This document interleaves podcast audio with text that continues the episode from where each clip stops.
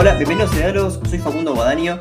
Me encuentro con Alejandro Galeano, que es docente, escritor y también dibujante de una manera bastante curiosa respecto a la izquierda, sus devenires y, digamos, el mundillo intelectual, que una, siempre con una, crítica este, muy ácida, humor y reflexión que nunca están de más en este mundo que a veces parece tan ajeno para, este, digamos, entre comillas, el público común. ¿Cómo estás, Alejandro? Hola, ¿cómo andas, Facundo?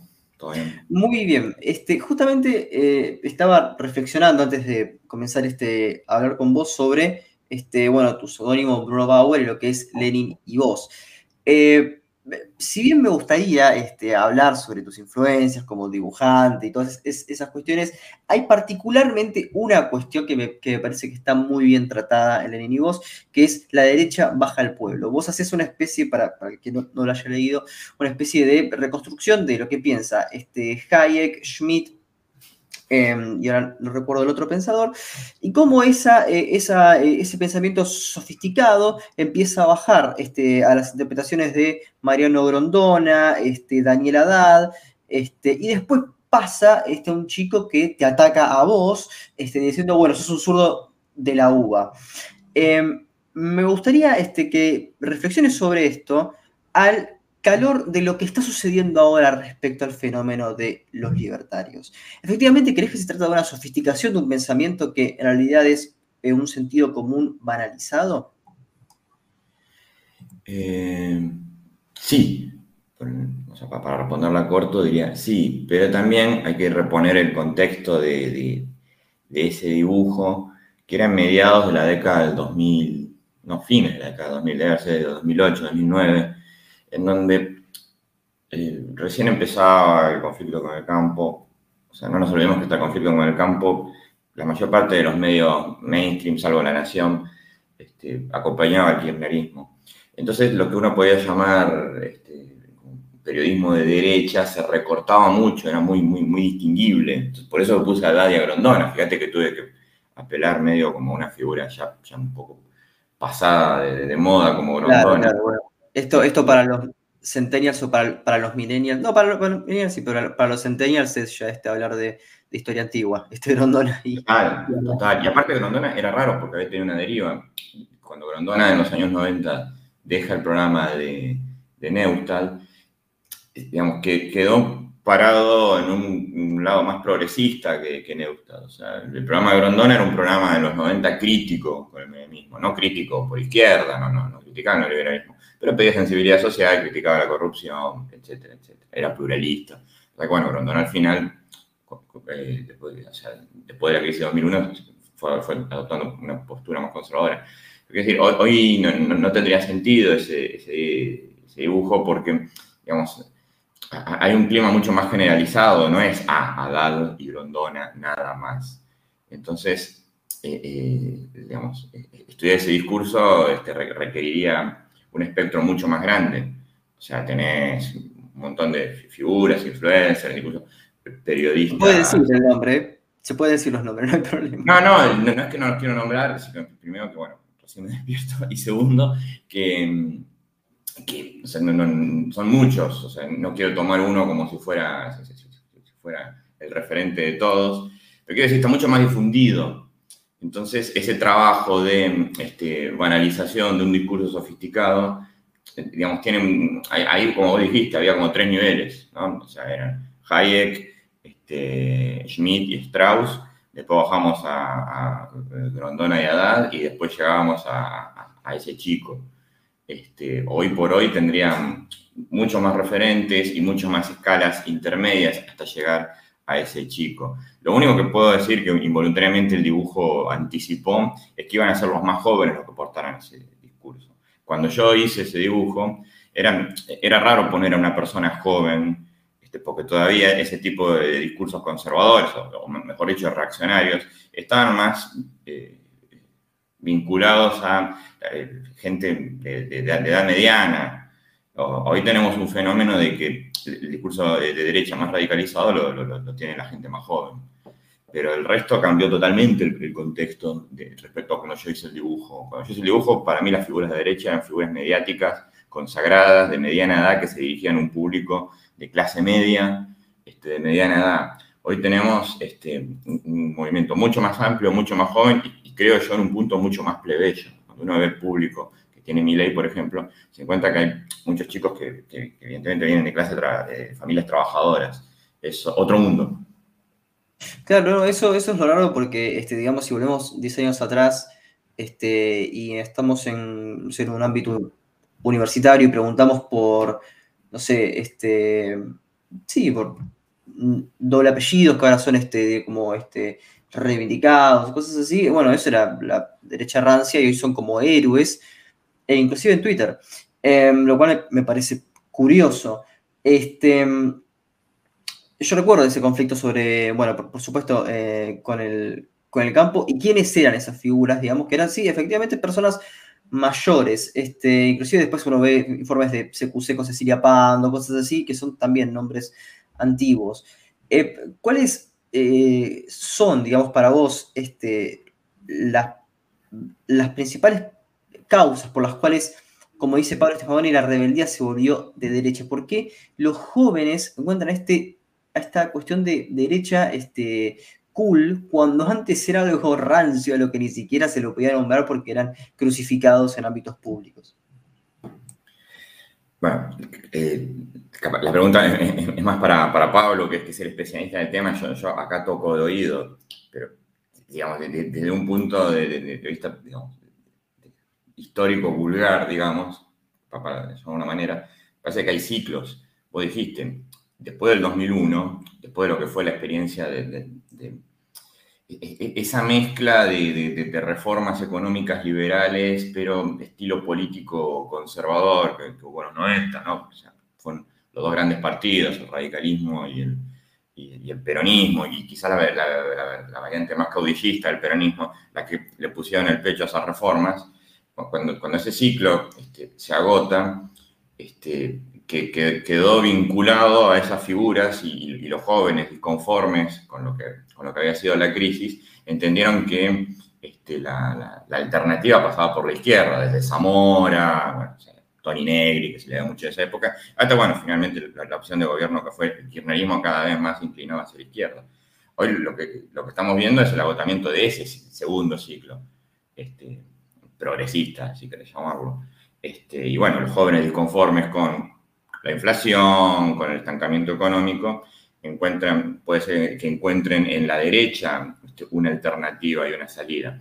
No sé si es tan pendular la historia. No sé si, bueno, primero gobierna la derecha, se agota, la gente disconforme se corre hacia la izquierda, luego gobierna la izquierda, se agota y la gente disconforme se corre a la derecha. Pero si uno ve el, ciclo de 30 años, se encuentra más o menos con eso.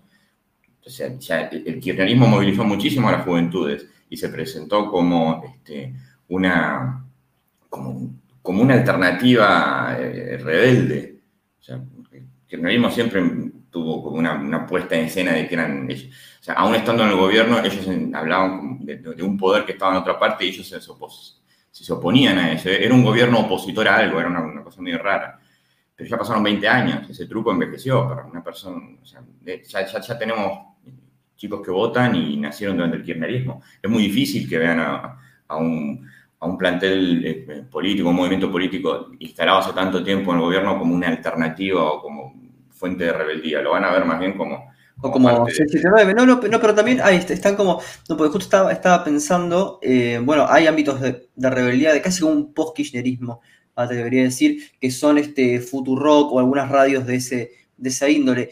¿No crees que cierta juventud se vuelca ahí? Como, eh, por ejemplo, puede ser figuras como Julia Mengorini, cuando antes era, no sé, cuando estaba antes el panel de 678, este, con, con varones, ¿no? Con, con, esas personas que son más del comienzo, fines de la primera década de los 2000, comienzos del 10, y ahora parece que están estas figuras, pero eh, por lo menos es una sensación, no está medido ni nada.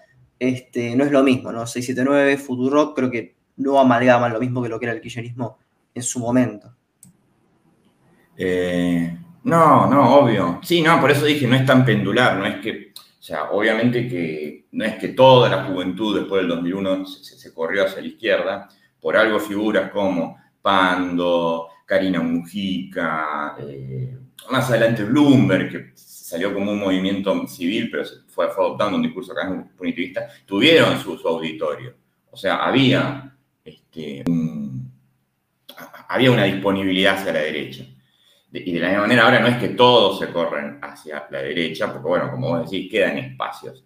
El problema que tiene, este, y está, está, buena la, periodización que haces, ¿no? O sea, parecía que el kirchnerismo en sus primeros años prácticamente tuvo que alquilar un plantel de, ideólogos y voceros ajenos.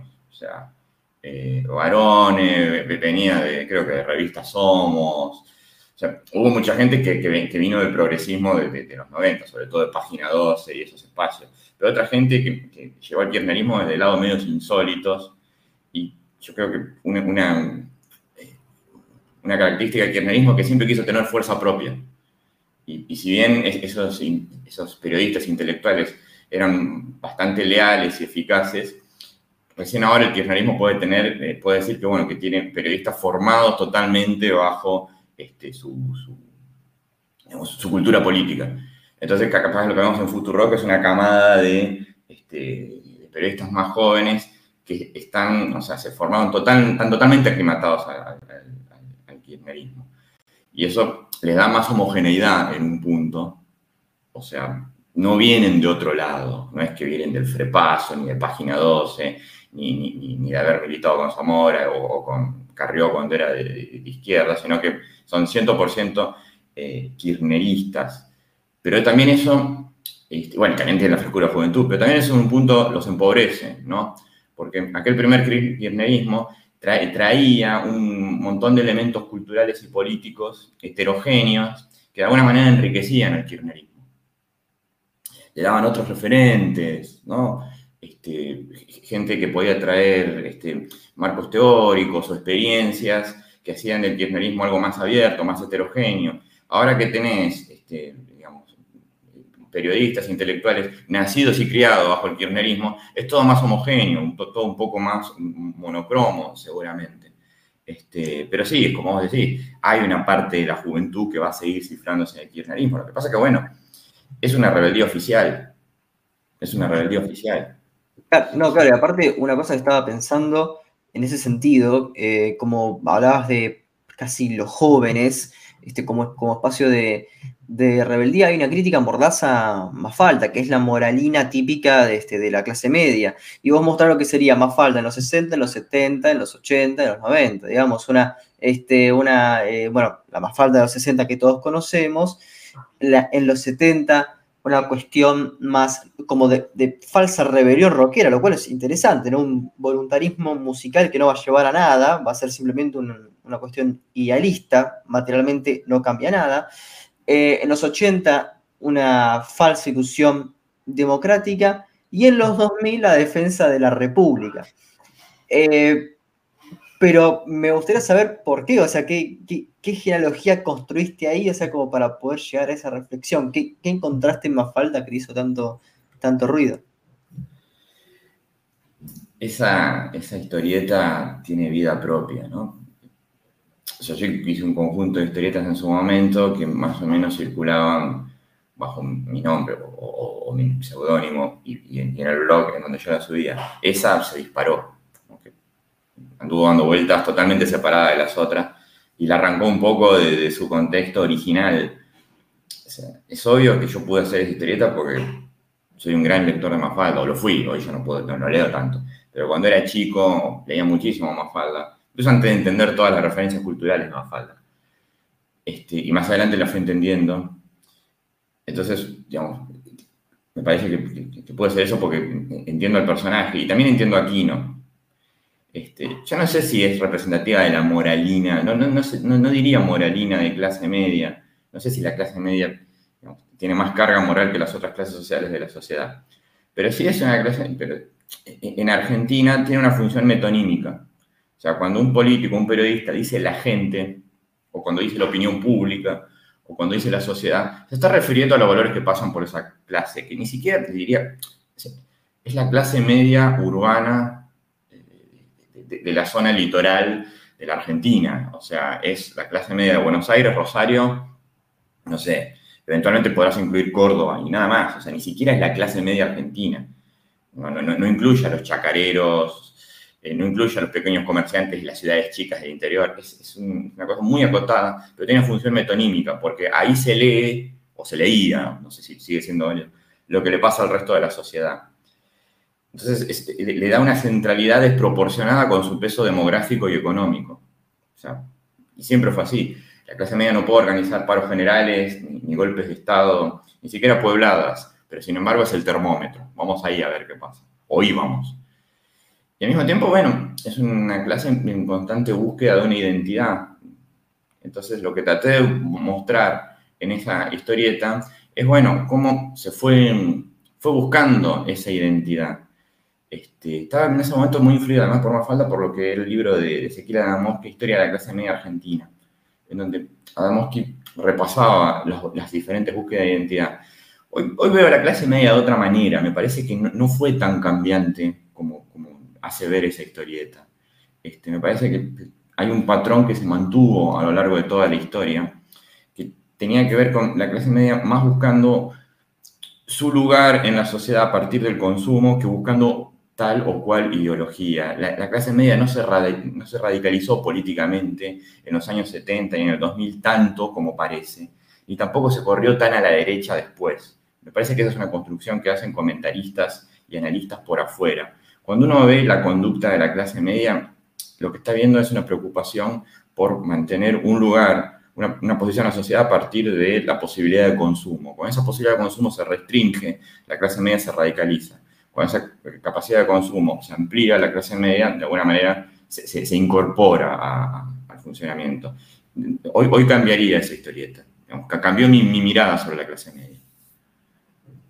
Bueno, aparte hay otros, otros elementos que creo que harían mucho más rica. Pero también algo que, eh, para, para cerrar un poco con toda esta cuestión de, Lenin y vos, es que le das bastante duro a intelectuales, pero a Hobsbawm, a Foucault, a Sartre, eh, es como que te reís también de sus grandes defectos, yo también diría de sus grandes hipocresías, este adorno básicamente una torre de marfil llamando a reprimir estudiantes, este, bueno, algunos delirios Foucaultianos, este, bueno, Heidegger y su nazismo, este, pero me pareció particular también el ataque a, a. ¿De dónde nace ese, ese ataque? Igual que con Mafalda, o sea, gran lector de Hoffman. Cuando conoces mucho a alguien, ¿qué pasa con los intelectuales? Pasa con los amigos y pasa con los familiares. Los vas queriendo más y los vas respetando menos. Es inevitable. Por lo menos me pasa a mí. Cuando uno los ¿no? ¿Cómo? Como que los humanizás. Sí, Sí o no, porque nunca tuve una relación humana con Hoffman, siempre fue un, siempre fue un lector de él, pero es cierto que empezás a ver como sí, los posturones. Aparte, fíjate que son figuras muy expuestas. O sea, Hoffman no es un historiador que sacaba libros de historia y listo. Era una persona que intervenía constantemente, se publicaban libros de sus entrevistas, vino acá en el 98, yo recién empezaba la facultad cuando vino. Fue un acontecimiento. Cuando murió Hoffman lo levantaron todos los diarios, como si se hubiera muerto, no sé, un actor. No pasa eso con, todos los historiadores. Era una figura intelectual. Entonces estaba mucho más expuesto. Sus trapisondas. Este, bueno, ahora todo eso se coaguló en, la biografía de Evans, ¿no? O sea, todo lo que siempre se. Todo el chismerío alrededor de Hoffman, su postura con el comunismo, eh, su, relación con los editores, su, difícil relación con el movimiento feminista, porque no es el contrario, el movimiento feminista, pero nunca lo pudo incorporar en todos sus estudios. Ahora está todo establecido en un libro prolijo de mil páginas, escrito por otro historiador británico, súper prolijo, súper documentado, entonces ya está. Supongo que ese libro va a cerrar ¿no? todo el ruido que había alrededor de la, de la, de la figura intelectual de Hoffman.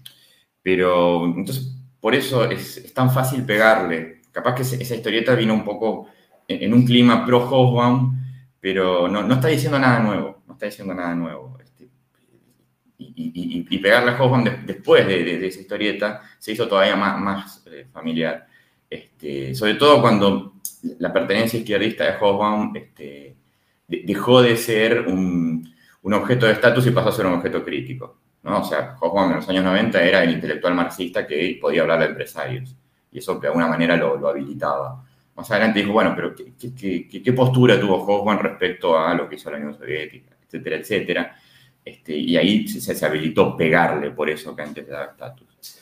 Pero más allá de Hoffman, porque nombraste muchos intelectuales, este, creo que lo que me pasa es que yo me considero de izquierda o de centro izquierda, no sé. Pero me gusta hacer fuego amigo. Es decir, me gusta pegarle a los míos. A veces, incluso han observado críticamente, le pego más duro a los míos que a los contrarios, que, la gente. Es una debilidad que tengo, este, o no sé, un rasgo de personalidad. Entonces, por eso, a veces eh, la, historieta es tan agresiva con, referentes de izquierda, a los que la admiro y a los que tomo, pero no sé por qué me gusta este, criticarlos y a veces, ahora ya no tan ferozmente porque soy más viejo, pero cuando hacía la historieta había como algo de, sí, sí, había una agresividad hacia, mi campo político y cultural. No sé por qué. Y al, ser, de, bueno, vos justamente al ser de campo básicamente de, historia, este, atacás este, a dos personajes, a Félix Luna y a, y a Felipe Piña. El caso de Felipe Piña es muy conocido por, por todo el mundo, Félix Luna no, Félix Luna este, claramente tiene este, libros este, para defender al radicalismo, como es el libro de Irigoyen. Eh, después tiene libros este, pro Roca, este, como Soy Roca, una, cosa em, alevosa, este, lo cual eh, demuestra básicamente, o sea, este, lo que era, lo que, bueno, como dice Ezequiel Safferstein, eh, pero estaría hablando sobre algo que ya, pasó, ¿no? De cómo se, cómo se construyen estos bestsellers políticos en, realidad.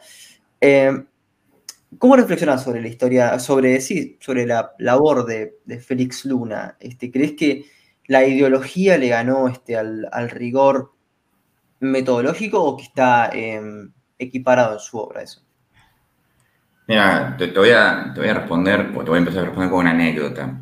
Yo estudié historia, estudié historia en la Universidad de Buenos Aires, con, y creo que quizás el mejor momento de la carrera de historia porque me dieron clases personas como Hilda Sábato, Luis Alberto Romero, este, Tandeter, Burucúa, o sea, creo que pude cursar con la crema de la crema de la carrera, gente que hoy se jubiló, se fue, Sasbom. Y cuando cursamos Historia Argentina con Hilda Sábato, en el programa figuraba Soy Roca, el libro de Félix Luna. Y para nosotros eso era un escándalo. ¿Cómo Hilda Sábato va a poner ese libro de divulgación de un radical que ni siquiera es un libro de historia, es como una novela. ¿Qué hace este libro acá? Se lo preguntamos. Le dijimos, ¿qué hace Soy Roca en el programa de historia? Y Hilda, con mucha honestidad, me dijo, todavía no hay un libro entero que hable de, Roca. O sea, si yo quiero darles a ustedes un libro que explique todo el rockismo, no tenemos un conjunto de papers. Eso en el año 2000. Y ahí se ve como, como la doble valoración que, pudo haber tenido Félix Luna. O sea, hubo un momento en que Félix Luna nos pareció un fósil, un historiador con una metodología anticuada, con una ideología anticuada, con una forma de hablar anticuada, con una prosa anticuada, algo que había que dejar atrás, ¿sí? como una, una cosa decadente de la divulgación, más rancia. Pero ese es un, Félix Luna tardío, juzgado cruelmente por, por, una generación joven que ya tenía otras fuentes historiográficas. Lo cierto es que Félix Luna hizo muchísimo por la divulgación de historia en Argentina. Escribió libros muy sólidos para su época y, no habiendo negado nunca su pertenencia política, tuvo en su momento una mirada mucho más abierta y, considerada de los fenómenos eh, históricos. O sea, para un radical escribir un libro sobre Roca o un libro sobre Perón, como el 45, era, bueno, hablar del otro, porque el irigoyenismo Igual creo que Félix Luna era más alvearista que Irigoyen. Entendía que Roca era el, gran otro político, ¿no? el adversario, el responsable del régimen. Y bueno, el peronismo, los colombianos de Bancay. Sin embargo, Félix Luna en su momento se permitía una mirada comprensiva, compleja, tanto del roquismo como del peronismo. Eso es un mérito. Es un mérito que tiene fecha de vencimiento, porque bueno, después llegaron miradas más comprensivas, más complejas, pero bueno, eso no quita que en su momento pudo haber tenido un rol benigno Félix Luna, y por eso quizás estaba en el programa de historia de Hilda Sábato. Supongo que después lo sacaron, porque era fácil de reemplazar, y como se lo está reemplazando a Félix Luna en casi todos los espacios. Pero bueno, que ahora sea caduco no significa que en su momento haya sido, este, haya sido muy, muy, muy loable la el, rol de él como divulgador de historia. Quizás algún día también termina sacándolo Eric Hobsbawm de los programas, o sea, eso le pasa a casi, son pocos los, intelectuales, los referentes que atraviesan muchas épocas. Llega un momento en que suenan obsoletos. Claro, no, y este, algo ya, digamos, mucho más este, relajado, que debería haber sido el, comienzo, pero bueno, este, es, un trabajo tan tentador este, la compilación de Lenin que no me la podía dejar pasar así de fácil. ¿Cómo fue tu acercamiento, digamos, a las historietas? Yo lo que noto acá es como un estilo medio a lo...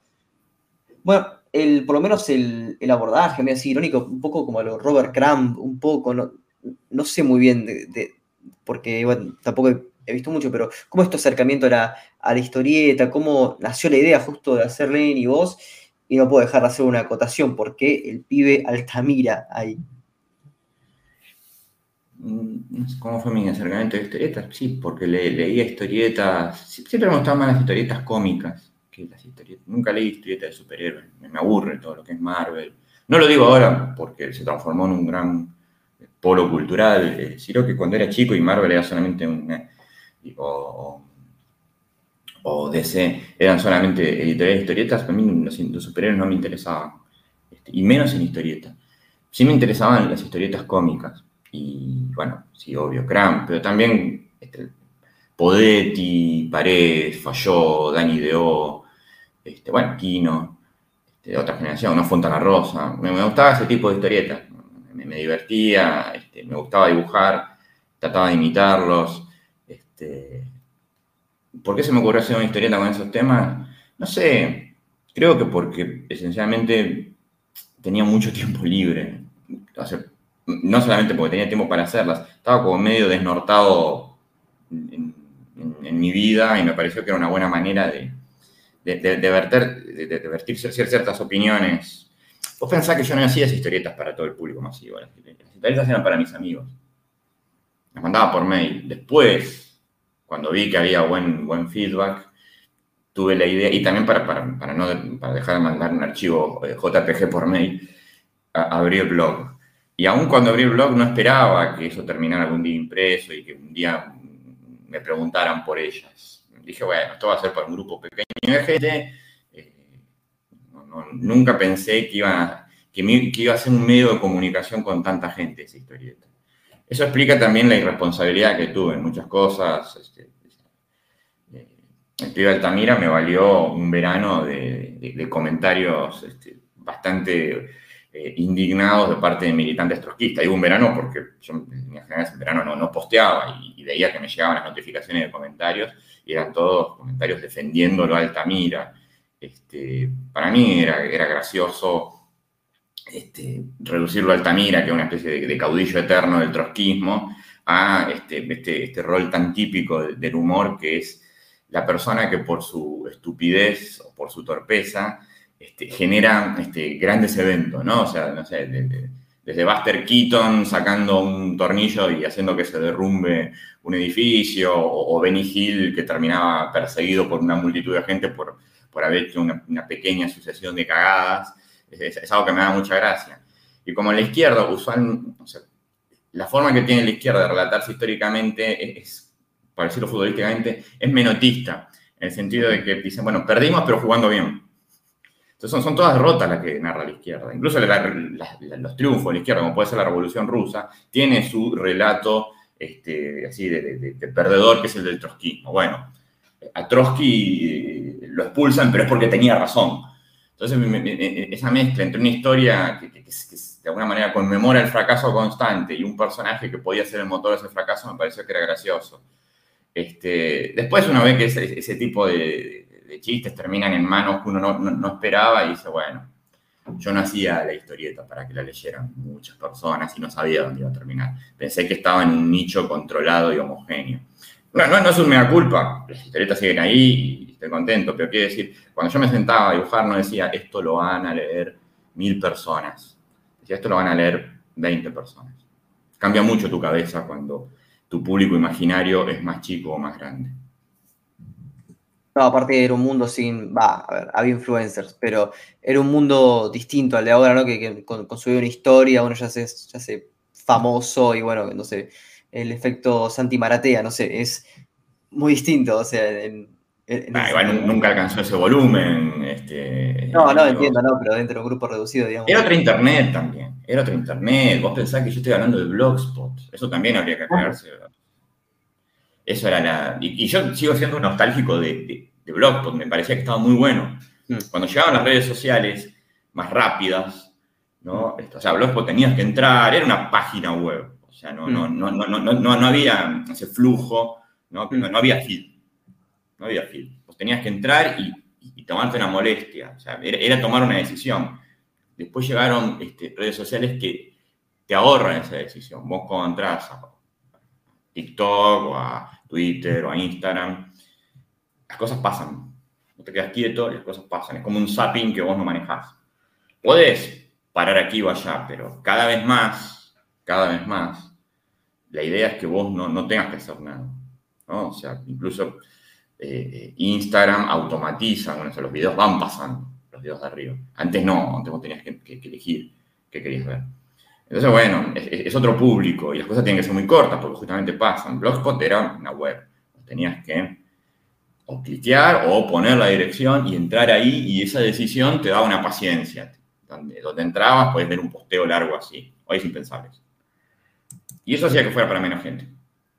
Eh, sí, igual casi como casi como que estamos llegando a tu, a tu último libro, así casi a, por, el capitalismo puede ser y nosotros no. Pero antes hay uno este, que, este, sobre los empresarios en, Argentina, este, que me llama la atención porque va sobre ciertas figuras, es un libro del, 2017, sobre ciertas figuras este, que, son bastante heterogéneas, porque algunas son del, sector farmacéutico, otros de lo que se pueden llamar eh, tecnologías del, del conocimiento. Y, es raro, ¿no? Porque viéndolo desde una, comparación, desde la postconvertibilidad hasta el macrismo, este, la industria argentina, por más, digamos, que lo que puede ser la parte de industria manufacturera cayó, eh, sigue siendo concentrada este, en, grandes, este, en, grandes grupos, este, destruyendo al resto. Este, ¿Cómo reflexionas sobre estos este, capitalistas argentinos? ¿Crees que, este, digamos, este, apuesta a la, a la, innovación, este, o, que más bien es un capitalismo que no es, con, que no es competitivo? No, competitivo es competitivo, seguro, porque muchas, nosotros buscamos justamente, no, no, son los empresarios más representativos del capitalismo argentino. hay, hay muchas maneras de relatar el capitalismo argentino. La que fue más pues durante mucho tiempo fue la más recurrente, era a través de lo que se llamaba la patria contratista, ¿no? las grandes empresas, Techin, Sogma, este, Pérez Companc, empresas muy grandes vinculadas a la industria y a la obra pública que, crecían sobre la base, de bridas de los Bulgeroni, crecían sobre la base de contratos este, con el Estado y a veces podían dar el salto, como pasó con Bridas, justamente. Otras no, otras se quedaban operando a nivel local o crecían a nivel regional, nada más. Pero eh, nosotros quisimos salirnos de, esa, de, ese perfil, pero tampoco buscar un perfil representativo promedio del empresario, sino buscar aquellos empresarios que habían logrado un grado de competitividad e innovación. Entonces son todos competitivos, algunos más que otros, seguro. Pero es cierto que, que digamos, arrastra un origen o sea, son empresarios que se hicieron fuertes en un país sumamente inestable este, y aprendieron a, surfear esa inestabilidad y operar sobre vacíos legales, también un país con muy baja institucionalización, sobre todo para los negocios. Entonces, eh, son también empresarios de, la crisis en ese sentido. Muchas de sus prácticas, de sus pautas, de, su modelo de negocios, este, si bien hoy está globalizada, caso de Galperín, este, no deja, o sea, hubiera sido distinta de haber surgido en otro país. Me parece que eso es lo interesante. ¿Cómo? Surgiendo de un contexto muy particular, que es un país, este, bueno, como vos lo dijiste, concentrado, inestable, de baja institucionalización, con un mercado relativamente chico, ¿sí? adaptándose a esas condiciones económicas particulares, lograron competitividad internacional. Eso, eso es interesante, eso es lo que nos gustaba lo que queríamos relatar nosotros. Por eso el, libro no se llama Los dueños de la Argentina, porque no, tienen volumen para hacerlo todavía, como sí se pudo haber dicho de los anteriores. Sino, bueno, fue una idea de Hernán, no, le puse el título. Los dueños del futuro en el sentido de que eran empresarios que por su modelo de negocios portaban negocios que tenían más porvenir que pasado. De hecho, bueno, no, nos equivocamos porque después de ese libro, bueno, Galperín creció muchísimo más, Globant lo mismo. Bueno, Sigman tuvo una centralidad ante la pandemia, así que sí, en ese sentido fueron los dueños del futuro. Y en ese sentido, bueno, llegamos justamente a, bueno, a, tu libro eh, Por el capitalismo puede soñar y nosotros no, que es del año 2020, editado por Siglo XXI, junto a la revista Crisis. Em, realmente es un libro muy ambicioso, un libro este, muy, bastante innovador, me lo recomendó Horacio Tarcus y me sorprendió muchísimo este, cuando, cuando lo leí. Eh, hay muchísimos conceptos este, que, yo, este, em, digamos, rescato, y, ah, pero hay uno principalmente que, es, este, que tampoco es tan nuevo, pero es el tema de la gente que sobra. Eh, y esta población sobrante en, en Argentina eh, no puede, digamos, ingresar justamente a lo que vos nombrabas en, tu libro anterior, a este nuevo capitalismo. Entre comillas, por cuestiones de capital humano, eh, aumento de informalidad laboral, etc. Em, ¿Cómo encontrás, eh, digamos, este capitalismo 4.0 con población sobrante en la Argentina, este, ya con la pandemia este, consumada, ¿no? Porque este libro fue pre-pandemia. ¿Cómo le encontrás a este capitalismo 4.0 con esta población sobrante en estas condiciones del país?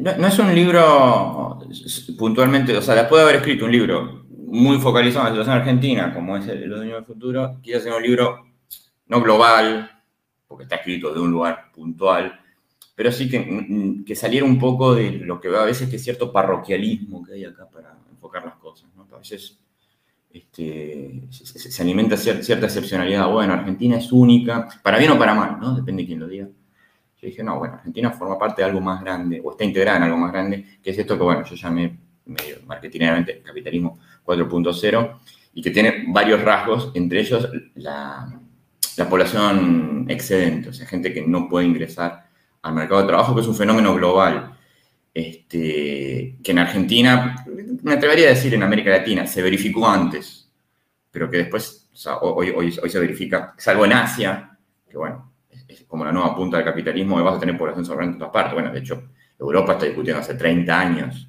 qué hacer con el desempleo estructural y si reducir la jornada laboral o establecer un ingreso básico universal.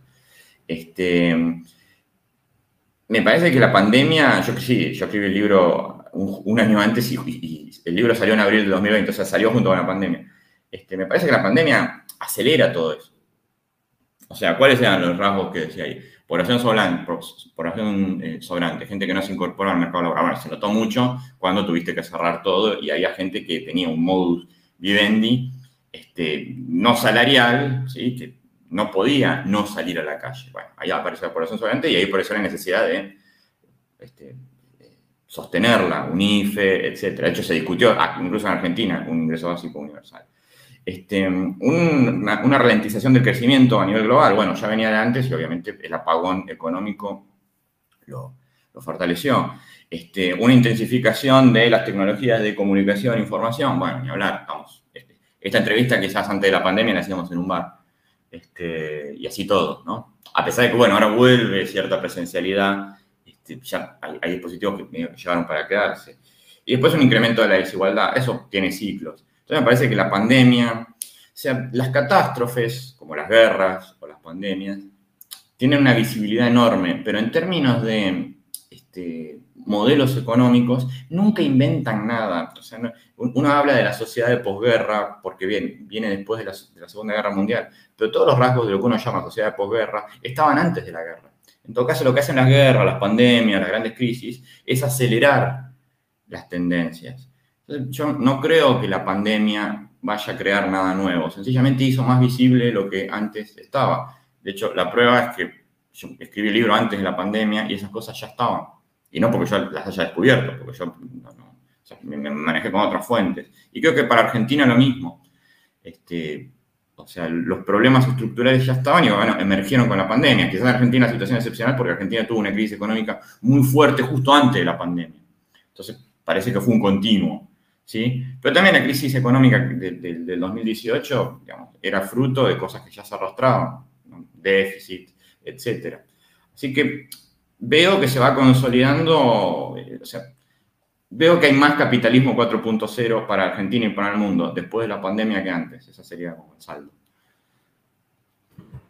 Claro, bueno, este, en ese sentido, a mí lo que me interesa también es como, eh, bueno, yo básicamente trabajé sobre, sobre Uber este, etnográficamente y, em, bueno, vos hablas como de, de algunas, este, eh, cuestiones semánticas que hacen el capitalismo más humano, ¿no? Como el coworking o la, eh, las este, sharing economies, este, ese tipo de, cuestión colaborativa. Em, ¿Vos crees que, eh, cómo, cómo categorizás, digamos, este, la precarización en este capitalismo 4.0? O sea, ¿cómo, cómo podemos ver eh, efectivamente que los conductores de Uber o los, este, los em, deliveries de Rappi están siendo precarizados cuando parece que en realidad es un trabajo autónomo, em, monotributista, pero en realidad al mismo tiempo parece que no. Es una cuestión contradictoria. ¿Cómo, cómo lo podrías eh, categorizar? Yo creo que ahí tenemos en la cabeza muy instalado de hace generaciones, casi lo heredamos, un modelo de trabajo que nunca, pero nunca fue mayoritario cuantitativamente, sencillamente fue hegemónico, que es el trabajo asalariado. O sea, un montón de teorías, el marxismo entre ellos, dicen, bueno, el, el capitalismo se caracteriza por el trabajo asalariado. Una persona hace un trabajo y recibe un salario que paga su subsistencia. Esa subsistencia incluye una parte histórica, entonces por eso no, no, no, no, es que te pagan siempre la comida, pero se paga subsistencia. ¿sí? Y eso se paga mensualmente o, diariamente en relación al trabajo hecho.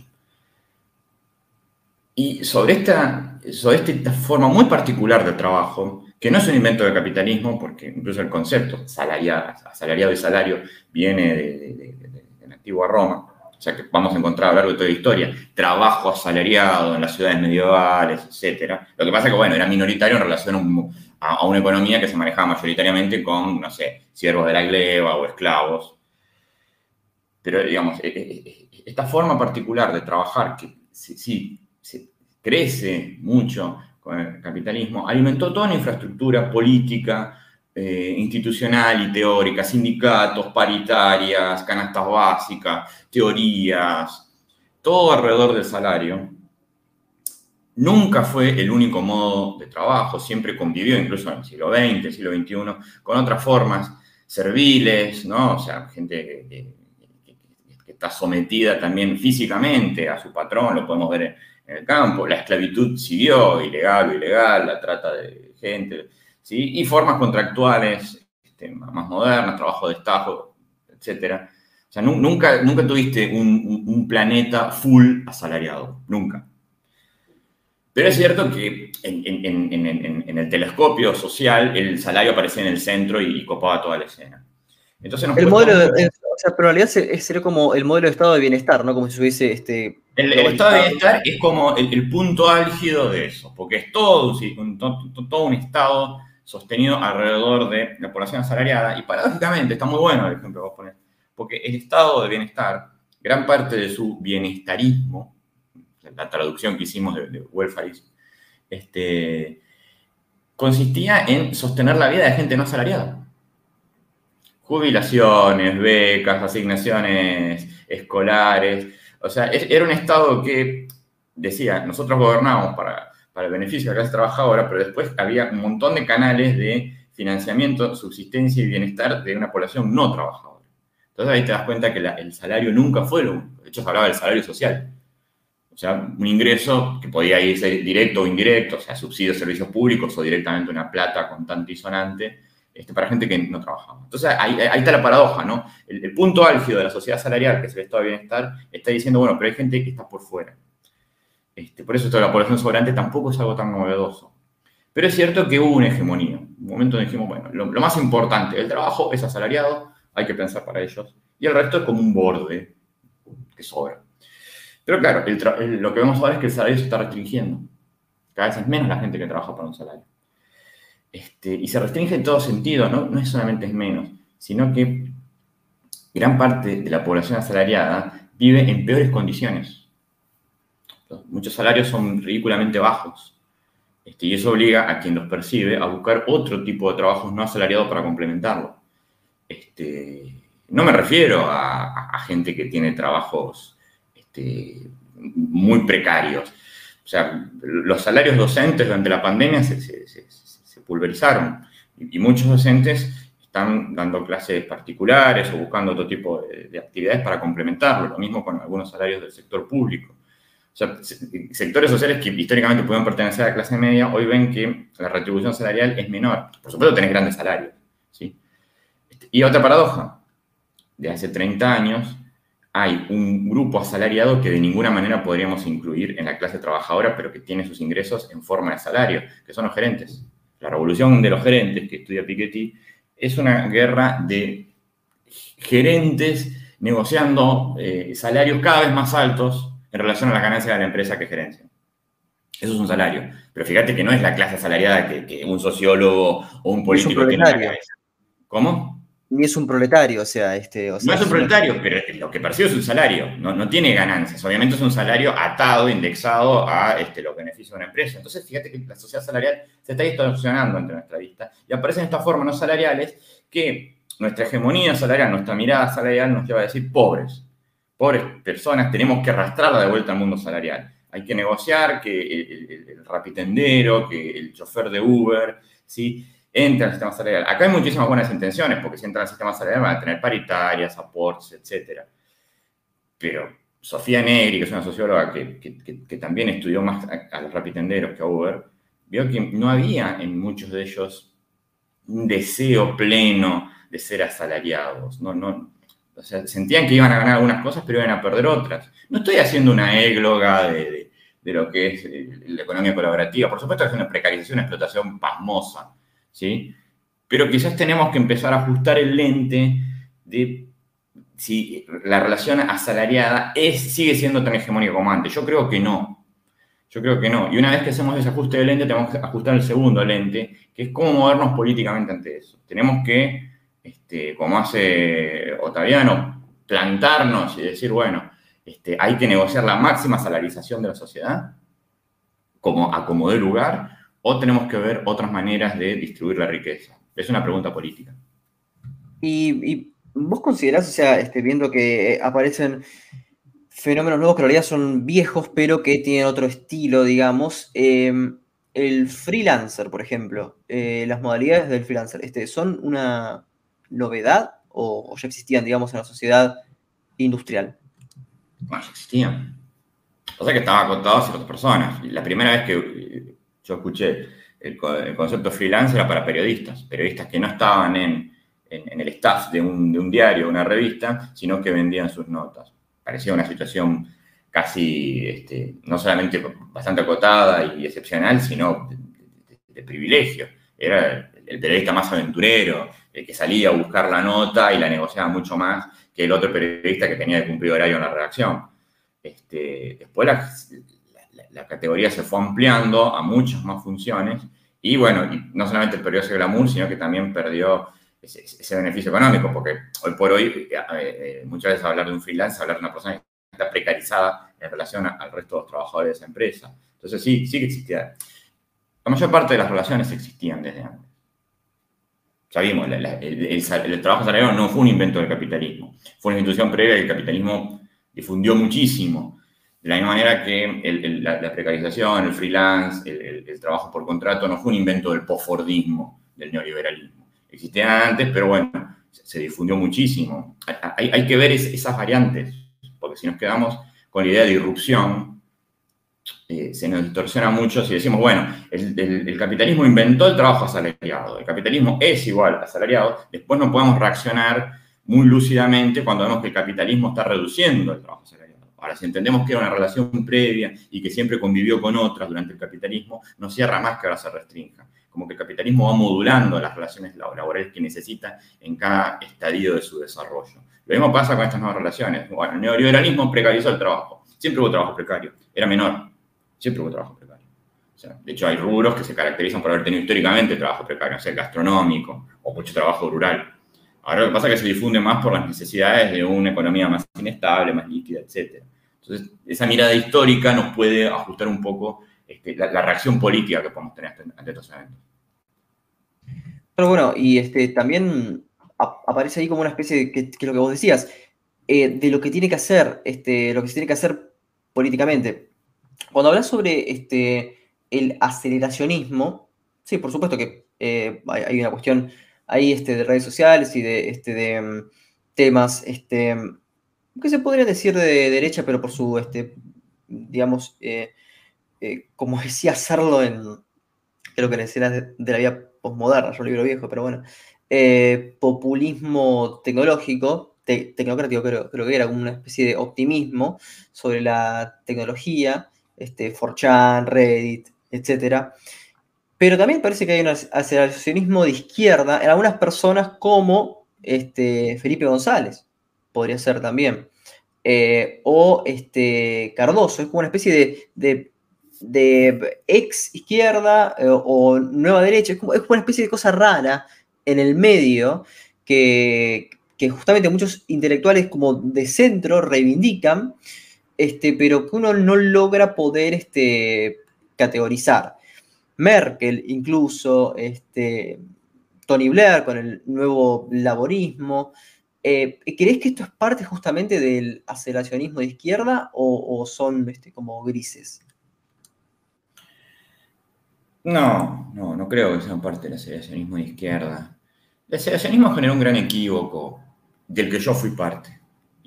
Y, mientras escribí el libro, mientras escribí el libro, no antes, o sea, quizás a lo largo de ese capítulo se va como yo voy modulando mi postura. Si, tuviera que decirlo de, manera brutal, el, el aceleracionismo funciona como un meme. O sea, es una figura, una imagen que no tiene un contenido conceptual, ni teórico, ni político eh, transparente, ni explícito, ni articulado, sino que genera, digamos, dispara una cadena de reacciones. Eso es un meme. Y el aceleracionismo para la izquierda funciona como un meme. Es una provocación, ¿sí? que lo que busca es estremecer una postura que tiene una parte grande de la izquierda, no toda la izquierda, respecto a las nuevas tecnologías. Porque como hace 40 años, 50 años, que las mayores innovaciones, las mayores rupturas este, tecnológicas y económicas provienen del campo que uno podría llamar de derecha, la ortodoxia económica, el liberalismo, etc., la este, izquierda fue una tendrá esas innovaciones cuando en el periodo de apogeo de la Unión Soviética y antes, durante el periodo positivista, digamos, del principio del siglo XX, la izquierda abrazaba todas esas innovaciones tecnológicas porque entendía parte del desarrollo de las fuerzas productivas. Embargo, tenemos una izquierda que le tiene miedo a la tecnología o desconfía profundamente de ella porque entiende que son esencialmente estrategias del capital. Este, tienen su parte de razón, pero no podemos estar 50 años desconfiando de todo, porque después terminamos usando esa tecnología. O sea, no puede ser que no, este, Internet está mal, los invito a la página web del Partido Obrero. No, este, las redes sociales están mal. Los invitamos a que sigan el TikTok del FIPA. Entonces, ¿qué vamos a hacer? ¿Sí? Este, no, determinada, eh, determinada automatización está mal porque va a dejar a los trabajadores sin empleo. Claro, pero hay un montón de usuarios que se benefician con eso y también pueden ser votantes del, FIT. Entonces, este, hay, que, hay que modificar eso de alguna manera. Y el, y el asociacionismo funciona ahí como meme, como meme y nada más. Porque la diferencia que hay entre todos estos referentes de centro izquierda, como Blair y Felipe González, de un momento muy particular de la izquierda. Yo no sé si, fíjate que el devenir histórico dejó a Blair y sobre todo a Felipe González medio descolocados respecto al campo político al que pertenecían. ¿no? O sea, Sánchez lo odia a Felipe González y, al, felipismo y a Susana y a, todo lo que es dentro de, eso, dentro de eso. Ni hablemos de, Podemos. Y Blair, bueno, no quedó tan cuestionado por su partido porque es muy elástico el Partido Laborista, pero nadie diría que, Corbyn es un seguidor de, Tony Blair. Pero esas personas en el momento en que pudieron haber sido referentes de centro-izquierda, son optimistas tecnológicos. O sea, consideran que la tecnología va a mejorar la calidad de vida y el nivel productivo y la productividad. El aceleracionismo original no busca el orden y el progreso, abraza el caos, abraza el aspecto más disruptivo o como dicen ellos, desterritorializante, citando a, Deleuze, del capitalismo. Es, una teoría del colapso. Nunca vas a encontrar un político aceleracionista, porque el político quiere generar orden y el aceleracionismo no quiere generar orden. Entonces, hablar de aceleracionismo es, es, fruto de un gran equívoco. El verdadero aceleracionismo no te va a dar un sistema económico, al contrario, lo va a destruir. Por eso tampoco hay aceleracionismo de izquierda, porque la izquierda también quiere un orden, un orden más igualitario, un orden más, este,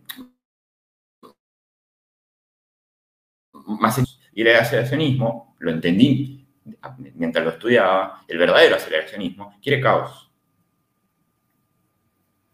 Y justamente, ¿crees que este caos que se da en, en las redes puede ser productivo este, en, en, un sentido de eh, organización política, en un sentido de organizar el conocimiento? Eh, por ejemplo, este, no necesariamente se consume más, o sea, eh, eh es como una fantasía pensar que porque haya simplemente internet, este, se, va, este, se van a leer más libros de, de, calidad, cuando puede pasar todo lo contrario. Este, se pueden leer este, novelas que eh, son bestsellers escritas por ghostwriters. Eh, y lo mismo este, con la serie, puede que, puede que aparezca Netflix, pero eso puede que, puede que condicione a las personas a ver siempre lo que está en Netflix y no buscar por, por afuera. En ese sentido, ¿cómo te posicionas vos frente a, a estas esta, sí, estos productos culturales? Este, ¿Crees que, em, eh, antes hablabas de los blogs, ¿crees que, esto, que, que estos cambios este, tienen su costado este, positivo o más que nada están mostrando una especie de patrón costumbrista en cada uno de sus, de sus fenómenos, de sus manifestaciones? Más que costumbrista es, es la masificación es algo que capaz que los sociólogos de los años 60 lo tenían más claro que nosotros. ¿no? O sea, ellos tenían claro que, por un lado, hay. Este, voy, voy, a hablar en términos totalmente fosilizados, pero bueno, soy un señor de 43 años, no tengo por qué hacerme cargo de, de todos los paradigmas de ahora. Hay ilustración, o sea, cuando vos difundís este, el conocimiento este, en, en, más gente, hay democratización, cuando vos ampliás la participación en diferentes instituciones este, civiles eh, o, o, gubernamentales entre más parte de la población, y hay masificación, que es cuando vos difundís el consumo de determinado bien simbólico material entre más, este, entre más población. A veces puede ser que estos caminos se crucen, a veces puede ser que la masificación produzca democratización, que la democratización produzca ilustración, pero no es necesario ni evidente. Entonces, este, no, no, no, no, no, no, compremos, o sea, no, no, no, no comamos gato por liebre. ¿sí? Esto, todos estos productos vos me decís son la continuación digital de una masificación que antes se hacía por otros medios. Lo primero que masificó fue fueron los diarios. La imprenta permitió imprimir y, con eso vino la alfabetización. Después aparecieron, digamos, lo, lo, lo, los telemedios, radio, vivían por cable, por un, por un, te conectaba una antena y te conectabas a la televisión, etc. ¿Sí? Bueno, ahora tenemos Netflix, tenemos, este, no sé, un conjunto de soportes digitales. Buenísimo, lo que vas a hacer es difundir un conjunto de productos, de bienes culturales entre más gente. Perfecto. No tengo nada en contra ni nada a favor. Es un modelo de negocios. No pensemos que esto va a hacer a la sociedad más democrática, ni mucho menos que la va a hacer más ilustrada. ¿La puede hacer? Sí, la puede hacer, pero no la tiene que hacer. Por supuesto que los, los, los, la masificación se vende a sí mismo como parte de la ilustración y de, si querés, la democratización. Pero bueno, son, son, son estrategias de marketing. me parece que la, la parte más, más, más onza de, de, del optimismo tecnológico confundir la masificación de ciertos consumos con la democratización y la ilustración. No. Tampoco son contrarios. No, no, no, caigamos en la gran escuela de Frankfurt de entender que cuanto más masificación haya, menos ilustración va a haber porque no creo que la gente sea más inteligente si vuelve por todo Internet. Al contrario, va a acceder a menos información. O sea, es una postura reaccionaria. Lo que pasa es que es una postura reaccionaria que, le gusta mucho a sectores progresistas. Pero es una postura reaccionaria pensar que, bueno, es mejor volver a lo de antes. ¿sí? Pero tampoco estamos tan, tan pavote de decir, ah, bueno, si todo el mundo está conectado a Internet, va a tener, va a, ser, va a estar más informado y va a estar más educado. No, porque... Pero eso no es un problema de Internet. Eh, Facundo, este, también es una estupidez mandar a la gente a leer libros. Dejen de ver televisión, vayan a leer libros. Cuando en realidad en televisión, yo soy producto de televisión, soy un chico de los años 90, tenías muchísima, muchísimo material de calidad, cosas que a mí me cambiaron la cabeza. Y en libros tenés una cantidad de basura entonces, pensar que el libro porta un conocimiento, un, contenido, una verdad este, de, indiscutible mm, mayor calidad que la televisión o la radio es una estupidez, como hoy pensar que ir a ver cine este, a una sala te va a, permitir acceder a una experiencia estética mucho superior, eh, muy superior que ver esa película en Netflix. Es una pavada. O que la película que se estrena en el cine es mejor que la que ves en televisión. Es una estupidez. Este, entonces, estamos ante un fenómeno de masificación. Midámoslo, analicémoslo y juzguémoslo como eso. No le pegamos. Tampoco compremos este, un buzón, pero es masificación lo que tenemos. Democratización e ilustración son otros procesos, mucho más difíciles. Mucho, es mucho más fácil masificar que democratizar. Y es mucho más fácil eh, democratizar que ilustrar. La idea es ¿no? Pero bueno, es un mundo ideal. Claro, pero justamente en, ese sentido yo eh, estoy de, acuerdo con vos, pero encuentro también una cuestión paradójica en que, por ejemplo, los grandes, grandes refiero por referente, eh, grandes intelectuales, por ejemplo, este, Foucault, Hobsbawm, como estamos diciendo, son del, siglo XX. Después, por ejemplo, este, Zizek no puede eh, siquiera hacer un cuarto de lo que era este, de, que eran estos este, intelectuales o, no sé, lo que puede ser este Byung-Chul Han o algún intelectual de moda ahora o Harari.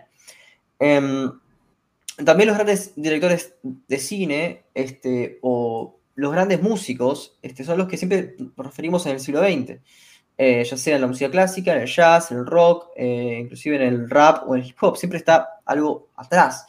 Este, ¿Querés que esto eh, muestra una crisis del siglo XXI o crees que más bien este, la, oferta se expandió tanto que es muy complicado encontrar gente que, dé la pauta, digamos, en estos, estos distintos campos este, culturales? Mira, te voy a responder con una frase súper remanida, es una frase de esas que circulan mucho más que el libro que las contiene, que es el búho de Minerva de despliega sus alas al atardecer. O sea, la, sabiduría plena de un periodo llega cuando el periodo está terminando. Nos parece que el siglo XX estuvo buenísimo porque terminó. Y ahora vemos y, canonizamos un conjunto de figuras del siglo XX que de ninguna manera en vida gozaron de ese prestigio. O sea, Hobsbawm pudo vivir en vida su consagración. ¿Pero cuándo? Cuando era un señor de más de 70 años que ya no sacaba libros buenos el Hobsbawm de la era de la revolución, libro del 64, si no me equivoco, este, era un profesor de, una universidad que, bueno, le encargaron ese libro y él lo hizo porque, tenía un contrato y necesitaba plata. El libro vendió un montón y, como cualquier académico cuando se encuentra ante un fenómeno editorial, tuvo que hacer un fino equilibrio entre eh, rédito económico y, y, no rifar ese prestigio. Entonces siguió sacando libros y cuando vino acá en el 98, como que tengo muy presente eso, ya no sacaba tantos buenos libros. Era un señor grande que se dedicaba a dar conferencias.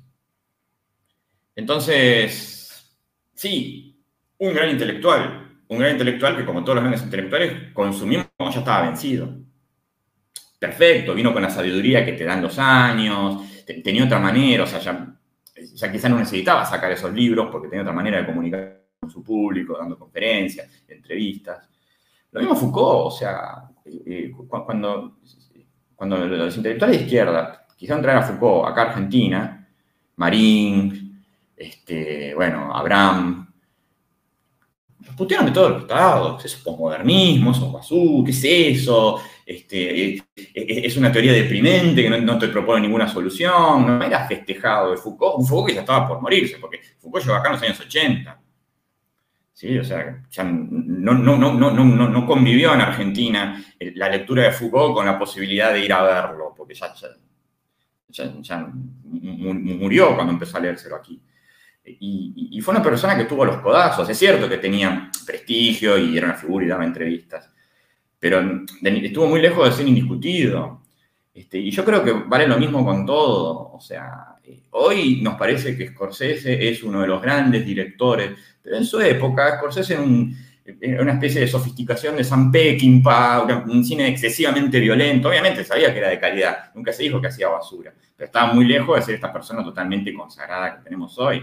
No hablemos de otros productos culturales que en su momento eran este, pochoclo y hoy son este, para el museo, como puede ser La Guerra de las Galaxias, que era una película para chicos y ahora hay una pila de libros así analizándolo y tenemos críticos cinematográficos serios diciendo, no, bueno, porque aquí esta toma la tomó Leni Rief, está, Entonces va, va, a aparecer el juicio sano sobre el siglo XXI. Es muy, es muy pronto, estamos, pasaron 20 años nada más. La música del siglo XXI, el cine del siglo XXI, la teoría del siglo XXI, los intelectuales del siglo XXI están naciendo. Claro, pero ya, pero ya en el siglo XX, digamos, por ejemplo, en 1922, ya teníamos, por ejemplo, este cine de vanguardia, las vanguardias este, en, pintura, este, teníamos intelectuales que ya eh, cierta moda este, tenían este, que, y, que eran, y que eran respetados. Este, es como que había más em, eh, cimientos, ¿no? como que había más este, eh, cimientos respecto a este, personalidades que eran más difíciles de poder romper. Hoy, justamente, que, creo justamente que las características de la sociedad postmoderna es que esos cimientos están esparcidos. Por ejemplo, eh, el periodista que puede ser hoy muy respetado puede ser olvidado en cinco días por un TikToker y así, mientras que un, no sé, un periodista, em, que no, me sale el nombre, pero en, los años 20, cuando se disputaba respecto a la calidad del periodismo, si era sensacionalista o no, bueno, esas personas eran muy conocidas y muy respetadas, ¿no? Entonces, entonces es un tema de, este, de un cambio de época, o, es un tema de que en el siglo XX, inclusive al, comienzo, muchas de las cosas de las que estamos hablando ahora se estaban teorizando, se estaban pensando, se estaban desarrollando. Yo creo que es eso, eso segundo. Eh, o sea, me parece que, a decir, bueno, el cine de los años 20, el cine de los años 20 no era para nada respetado por el resto, o sea, era, algo circense. Aún después de Griffith y Nacimiento de la Nación, que fue el primer intento grande de hacer del, cine un arte. O sea, vos lees las memorias de, los directores de cine de esa época y, medio que tenían que convencer al resto de lo que estaban haciendo era respetar. Buñuel, este, Hitchcock, como que todavía en los años 20 este, muchas películas se estrenaban en circos. Este, las salas de, de, cine, las salas cinematográficas tardaron en consolidarse. Este, y uno puede ver a gran parte del cine más, consagrado de esos años como el, intento de los directores de, dialogar con el resto de la cultura. O sea, Griffith diciendo, esto es más y más, yo, yo puedo generar los mismos efectos que, genera la pintura, puedo hacer una panorámica, un primer plano, este, el expresionismo tratando de mostrar a la pintura, miren, nosotros podemos generar el, mismo efecto que ustedes eh, logran, diálogo con la literatura, la, adaptación de, clásicos de literatura para demostrar que esto no es solamente las aventuras de Paulina, ¿no? como eran los, peligros de Paulina, ese serial que había, o fantomas. Eh, lo mismo con los, intelectuales respetados en los años 20, no eran los intelectuales que nosotros hoy recuperamos de los años 20. O sea, eran los intelectuales que venían consagrados desde antes o que replicaban ese estilo. O sea, los intelectuales de la Escuela de Frankfurt, Georgi Lukács, eh, eh, eran personas que estaban a los codazos por hacerse respetar, por traer una idea nueva, este, etcétera, etcétera. Es cierto que hubo obras que fueron inmediatamente reconocidas, pero, y también es cierto que, voy a decir, bueno, ahora aparece un periodista y nos olvidamos, o un escritor y nos olvidamos a los cinco días. En los años 20 también, lo que pasa es que como fueron olvidados a los cinco días, nosotros no los tenemos en nuestra imagen de lo que fueron los años 20, del siglo, del siglo XX no, sabemos quiénes quedaron en el camino. Recibimos eh, una, historia purgada, donde quedan los referentes. Seguramente en, el 2120 va a haber una idea más clara de qué sobrevive de aquí. Tampoco quiero caer en un relativismo total, porque no es lo mismo. Porque la, la, producción cultural, los medios, las modalidades, el público de la década del 20, del siglo XX, no eran las mismas que la que vos podías encontrar en 1820. O sea que no, quiero decir que va a pasar lo mismo. Nosotros vamos a tener a nuestros Griffith, a nuestro expresionismo, a nuestra escuela de Frankfurt, a nuestros Lukács. No, no, porque sería lamentable que la historia fuera así de cíclica. Serían otros formatos. O sea, con esto quiero decir, quizás a nosotros, a mí sobre todo, soy mayor que vos, pero no importa, a, los que llegamos a, este, a, este periodo con memorias del periodo anterior, puede haber sido de los 90, principios del 2000, quizás nunca nos guste la producción cultural de esta época.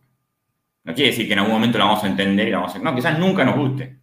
Pero bueno, yo estoy asumiendo ya, y, y muchos de mis coetáneos tendrían que hacerlo, que ya somos personas de otra época ocurre con el rock, digamos, ¿no? Este, el rock este, son todas El rock es música de viejos. El rock es música. Lo dijo Fogwill en 1994. El rock es música de viejos. Él se refería al rock and roll, quizás no estaba viendo las, nuevas modalidades del rock, el shoegaze, eh, eh, este, la electrónica y todo lo que estaba. para mí la década del 90 fue una década. Yo sigo consumiendo esa música, porque me parece que no solamente fue la música de mi juventud, sino que tuvo una riqueza, pero en su momento Vos leías las críticas, yo leía suplemento sí, el suplemento no, este, la, pelo. Era, era basura y había que volver a la gran música que se había hecho, había que volver a Zeppelin, había que volver a eso, porque shoegaze era visto como una música informe, la electrónica era muy poco respetada por los rockeros, todavía está ese famoso encuentro, lamentable encuentro entre, entre Papo y, y DJ Papo ahí representando lo más rancio del, del, rockero, diciendo esto no es música. Bueno, o que fíjate que lo que hoy se consume como, digamos, podemos decir hasta la alta cultura musical de los años 90, en su momento fue totalmente combativa, combatida, quiero decir. Lo mismo con Tarantino. Tarantino no, no, fue eh, aplaudido por los, por, los grandes críticos de cine eh, cuando estrena Perros de la Calle y sobre todo Pulp Fiction. Perros de la Calle, había un diálogo con el cine de los 70, pero en Pulp Fiction muchos dijeron, bueno, posmodernismo, qué es esto. Bueno, ahora Tarantino está puesto en él. Entonces hay que tener cuidado con, con, esas cosas. Sin caer en un relativismo, hay cosas muy malas ahora, hay cosas muy malas ahora, por supuesto. Hay cosas que se perdieron para siempre, hay modalidades eh, culturales que quizás no vuelvan. Y no, no veo que eso sea necesariamente una buena noticia, pero cuidado con caer en ese discurso nostálgico de, ah, los viejos buenos tiempos de los años 90, porque en los años 90 la gente gran parte de la mirada cultural es de decadencia total. Decadencia total. Yo me acuerdo, mis profesores de la facultad diciendo, ustedes son de la cultura del zapping y Tinelli. Y había cosas Ay, Claro, no, no, acá, acá quiero hacer, digamos, una especie de, de paréntesis, me parece muy importante.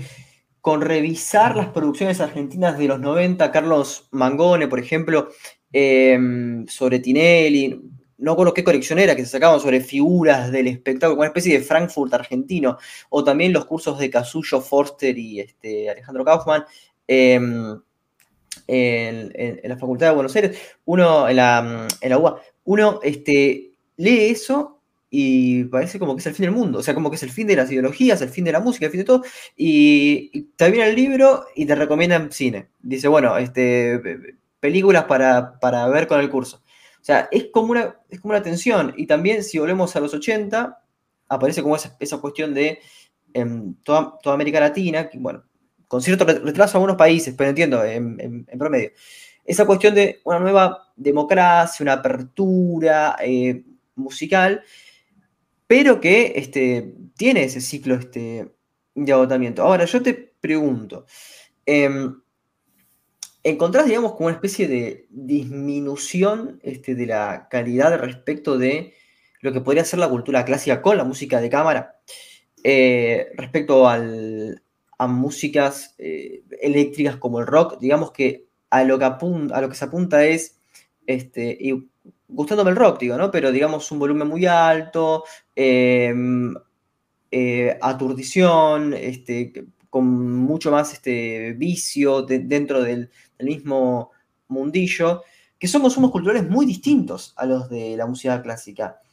¿Notas ahí, digamos, un cambio para bien, para mal? ¿Cómo analizas este cambio en los consumos populares? Porque recordemos que la música de cámara también se escuchaba para lo que se podría hacer eh, eh, música popular hace 100 o más años.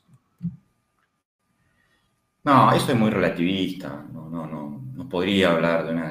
Ahí se, ahí se, se, se, se, cruzan los, los, los, procesos de lo que dijimos recién: masificación, ilustración, democratización. La música de cámara nunca, nunca fue masiva. De hecho, ya el nombre lo dice, era para una cámara. Uno, tiene la idea de que en el siglo XIX todo el mundo estaba escuchando cuartetos de cuerda, y no. Cuarteto de cuerda, en muchos casos, era un ejercicio académico del músico. Ningún músico va a hacer plata componiendo con cuarteto de cuerda.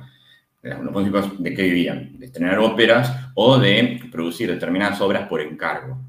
O sea, en la época más aristocrática, ¿sí? obras por encargo, porque el duque no sé cuánto se compró un corno inglés y quiere tocarlo, entonces estaban Mozart y Haydn escribiéndole algo para que, fácil, para que el, duque de no sé cuánto pueda tocar el corno inglés. ¿sí? O bueno, no sé, este, Handel haciendo música ya, un músico estatal, ¿no? O sea, música acuática, eh, para eventos que iban a tener lugar en el Támesis, etcétera, etcétera. Sonaba al aire libre, bueno. Después, cuando, cuando el proceso de democratización y masificación te permite acceder a un público burgués, bueno, aparecen los grandes compositores de ópera y vivían de componer óperas, ¿sí? O sea, nosotros hoy nos emocionamos con la música de Schubert, nos parece que es, magnífica, pero Schubert la, pasaba bastante mal componiendo esa música y él quería ver si la podía pegar con alguna ópera con alguna obra, digamos, de, escenario, como se le dice. Porque ahí sí, donde la gente pagaba una entrada y un productor te podía llegar a, dar más dinero y obviamente que ganaban más mucho más plata, estaba mucho más, era mucho más conocido, estaba mucho más consagrado. Autores que hoy nos parecen menores, como Meyerbeer, porque componía muchas óperas, con ballet y todo el fasto, ¿sí? que los, los músicos que hoy nosotros reivindicamos como representantes de alta cultura, que a veces era un consumo muy minoritario y la pasaban mal. Y ese pasarla mal enriquecía la figura, ¿no? sobre todo en el romanticismo. Entonces, no, no es que la gente estaba escuchando por reto de cuerda por la calle en esa época. La mayor parte de la gente seguía con su música folclórica. Cambian los medios técnicos, se democratiza el acceso a ciertas, este, ciertos soportes, ciertos instrumentos, y bueno, aparecen otras formas musicales. De ninguna manera el rock es el cuarteto de cuerdas de antes. Es un error total verlo de esa manera. Cambia el público. O sea, de repente la juventud aparece como un sujeto este, sociológico, cultural, pero también de mercado. Entonces vos podés diseñar productos culturales específicamente orientados a la juventud. Eso no existía antes no existía antes. Yo supongo que ha aparecido primero con las novelas juveniles de, Salgari, y bueno, después se amplió esa juventud y se le vendió rock, remeras, este, no sé, historietas, etcétera, etcétera. no había no existía ese público en el siglo XIX, no había música para, para, los adolescentes, no existía el concepto de adolescencia. Entonces uno no puede decir, bueno, el cuarteto de cuerdas este, hoy este, terminó, siendo, terminó siendo los Rolling Stones, porque el cuarto de cuerdas no estaba buscando ese público. Entonces ahí soy muy relativista. Ver decadencia me parece que es mm, una medida justamente decadentista, se concentra, agarra vectores este, falsos y se concentra en lo que decae. Este, y por otra parte, si volvés a esa época, bueno, eso lo debes saber vos, ¿no? El romanticismo era leído totalmente como una decadencia totalmente como una decadencia. Hegel decía el romanticismo es la decadencia del legado clásico, ¿sí? como formas inferiores, que son estas sonatas que no van para ningún lado, hay que respetar la forma clásica, que son estos cuadros llenos de colores de la Croix, que se veían como algo de mal gusto, ¿no? La academia diría que eso era, no era buena pintura. Este, o sea que ahí también, paradójicamente, las obras que nosotros hoy consumimos como si fueran representantes de una alta cultura, en su momento fueron entendidas, muchas de ellas, como parte de una decadencia cultural. Claro, yo lo que, lo que, estaba tratando de señalar era que inclusive eh, dentro de lo que eran este, las, las costumbres, por ejemplo, cuando hacía un concierto de música de cámara, eh, recuerdo que lo había marcado Marcelo Pizarro en un blog hace muchos años, este, estaba este, inclusive el hecho de, insultar al músico, de hacerlo pasar este momento muy malo, cuando eh, la imagen hoy es, por ejemplo, ver el, eh, o, pensar que en el Teatro Colón este, hay una especie de, pompa y de cuestión este, así como... Y de silencio total. Claro. claro bueno, la ópera lo mismo, las óperas clásicas, a mí no me gustan mucho las óperas clásicas, salvo Gleck, mucho más óperas románticas. Las óperas clásicas, vos ves que en la parte del recitativo, cuando el cantante habla, con, un clave de fondo nada más, están muy recortadas respecto a las áreas que, es donde entra la orquesta. Porque cuando se entrenaban esas orquestas, cuando se entrenaban esas óperas, la parte recitativa la gente estaba no solamente hablando, la gente llevaba comida a los teatros y el teatro estaba totalmente iluminado, además como una peña. La revolución wagneriana, en gran medida, es apagar las luces del teatro y que se escuche toda la ópera. No hay recitativo ahí. O sea, tenés que fumar toda. Y, no tiene que haber distracciones, lo único iluminado tiene que ser el escenario, la orquesta tiene que estar en el foso, todo eso lo inventó Wagner. O sea, no solamente inventa la ópera moderna, casi de alguna manera prefigura el cine, porque una sala oscura con un, solo punto iluminado y la gente está prestando constantemente atención, este, es, algo que, a Wagner se le ocurre para la ópera, pero que termina siendo un para el cine, que también tuvo diferentes modalidades de consumo y, y fueron no evolucionaron parejas. Eh, eh, cuando Fito Páez va al estreno de una película en los años 90 a Cuba, le sorprendió muchísimo ver que la gente también opinaba de la película en voz alta mientras la proyectaban y eso estaba totalmente asumido. Cuando aquí en los años 90 el consumo de cine era también casi religioso, silencio total. Ahora que viene Marvel y los pochoclos y todo eso, sentimos que está decayendo algo, cuando en realidad estamos volviendo quizás a un consumo primitivo del cine, que era el cine medio como un picnic y de paso de una película. Claro, también como en los, en los drive-ins en, Estados Unidos. Ahora, quizás una, una, de las cosas que se dice, que, bueno, que es así, este, y que no por eso lo hace peor, pero, no sé, uno escucha, este, puede ser que vos decías en el recitativo, se escucha, bueno, hay que tener técnica para, poder hacer eso. Hoy, digamos, en el, en el rock o en el trap, eh, no, digamos como que la técnica es el, el, cantar mal, es, está bien visto.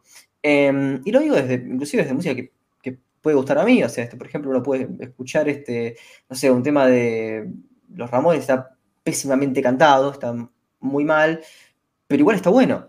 Em, entonces, este, ¿cómo, ¿cómo interpretas esto de que también este, lo feo se termina, eh, digamos, notando como algo que, bueno, como que se normaliza, está bien, el punk, el rock no tiene por qué cantarse bien y termina masificándose de esa manera? ¿Te parece algo este, negativo necesariamente? No, no. Sí, eso sí pudo haber sido algo nuevo, porque es cierto que en algún momento la música valoró este, ese tipo de desprolijidades. No, sé si son privativas del rock, ¿no? O sea, yo no soy muy yacero, pero Thelonious Monk era considerado un mal pianista y, hizo de ese estilo feo como una virtud. Este, capaz que lo que tiene, sí, no sé si el rock solamente, pero por cuestiones generacionales yo, lo viene en rock, es una cuestión performativa y sobre todo profundamente moral. La gente que consumía rock consumía valores. No se esperaba que el músico hiciera buena música.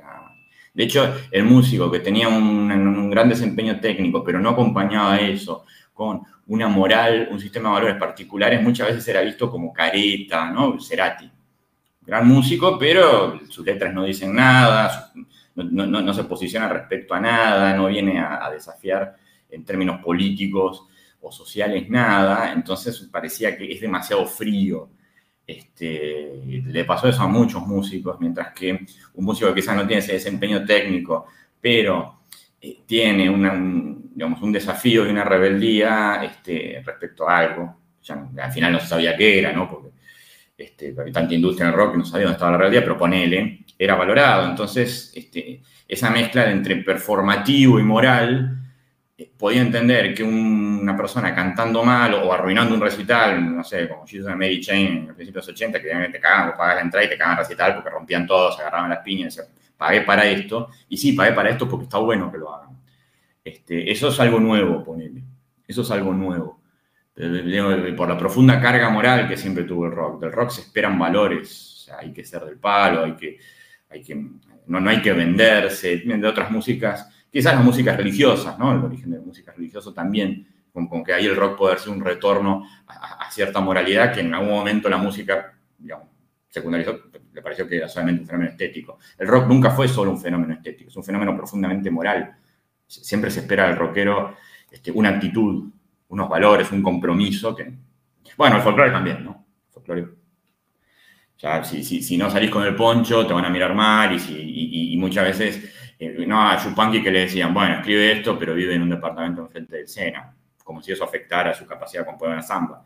Entonces, ahí el folclore también tiene, tiene ese componente fuertemente moral que hace que muchas veces lo que estéticamente no es aceptable resulte aceptable en el paquete general del género.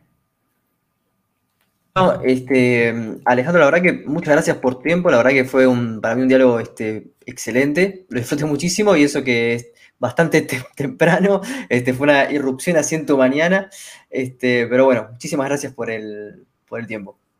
No, gracias a vos, perdón por, anoche tuve una, no, no, esperaba, o sea, salió a último momento, entonces yo sabía que hoy tenía que estar fresco a la mañana, pero bueno, hice todo lo posible, mi pelo no, mi, pelo y mis ojeras dan cuenta de que no era la mejor mañana, pero espero que se salió bien, gracias.